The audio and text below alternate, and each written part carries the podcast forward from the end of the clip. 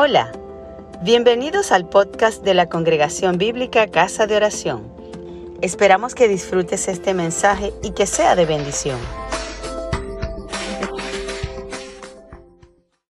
Vamos a compartir brevemente la palabra del Señor en la segunda, perdón, la carta a los Efesios el capítulo 2, versículos 1 al 10. Efesios 2, del 1 al 10. Permítanme compartir la pantalla.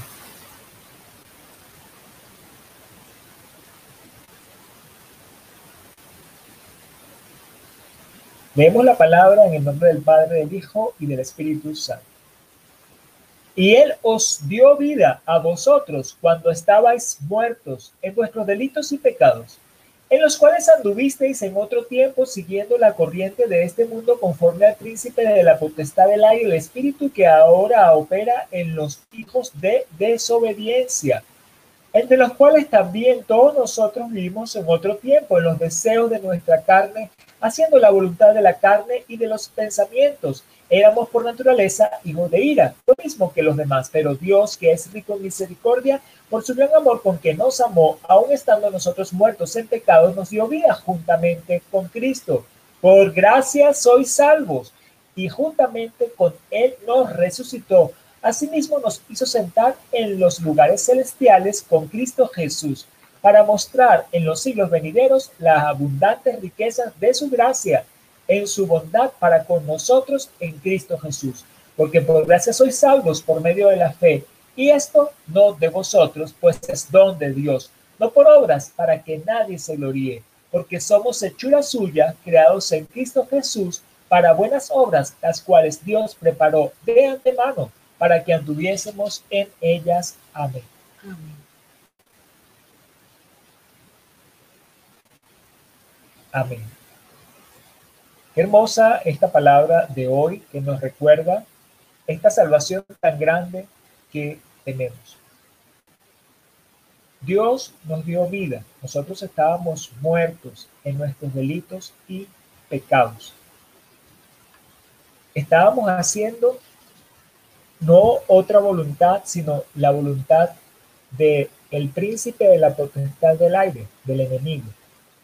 Qué terrible la condición que teníamos cuando no conocíamos al Señor, Pensar que en esa misma condición se encuentran muchas personas a nuestro alrededor y están engañados, engañados creyendo que tal vez son felices, engañados creyendo que tal vez hacen su propia voluntad, que hacen lo que bien les place, pero realmente están haciendo la voluntad del príncipe de este siglo.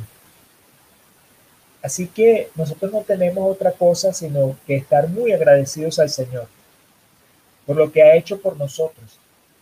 De verdad que es un acto grandísimo de su bondad, de su amor y su misericordia para con nosotros. Que nosotros mereciendo la muerte, estando perdidos, Él nos rescató, nos dio vida. Pero también tenemos que estar muy entristecidos porque, porque tenemos a nuestro alrededor mucha gente que no le conoce. Tenemos a nuestro alrededor mucha gente que está engañada, que todavía está cautivo. Así que nosotros deberíamos estar gimiendo por esas personas para que el Señor pueda también llegarnos. Las religiones nos muestran un falso camino. Nos muestran, haz esto, haz aquello y vivirás, haz esto, haz lo otro, no hagas. Una serie de preceptos, una serie de obras. Pero esas obras para el Señor no son más que trapos de inmundicia. Ninguno por sus propias obras puede salvarse. Porque claramente aquí nos dice la palabra que no es por obra, para que nadie se olvide. Y esto fue una de esas revelaciones de hace 500 años atrás que permitieron a Lutero introducir la reforma protestante en el cristianismo porque la religión tradicional se enseña las obras, el hacer las cosas por obras, y así las distintas religiones. Pero el cristianismo eh, realmente es confiar en la única obra que puede salvarnos, que es la obra de Jesús. Nosotros estábamos muertos, pero a Él le plació darnos vida. Así como resucitó a Jesús, resucitarnos a nosotros. Y ahora, Él nos resucita, Él nos lleva a su reino. Si bien no somos salvos por obras, ninguna obra que hagamos nos puede salvar, pero sí somos salvos para obras, no por obras, pero para obras. ¿Ven la diferencia? No es que soy salvo porque hago obras, sino porque soy salvo, hago obras.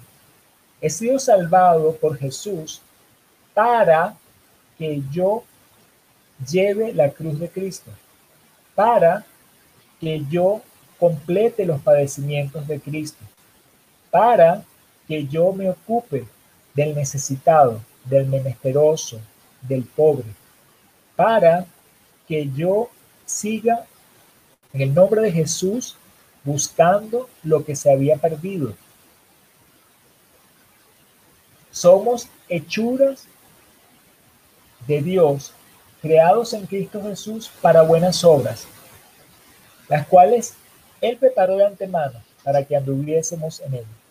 Así que nosotros, como salvos que somos, como convertidos que somos, nacidos de nuevo, debemos estar atentos a esas necesidades a nuestro alrededor. ¿Cómo puedo yo servir en esas necesidades?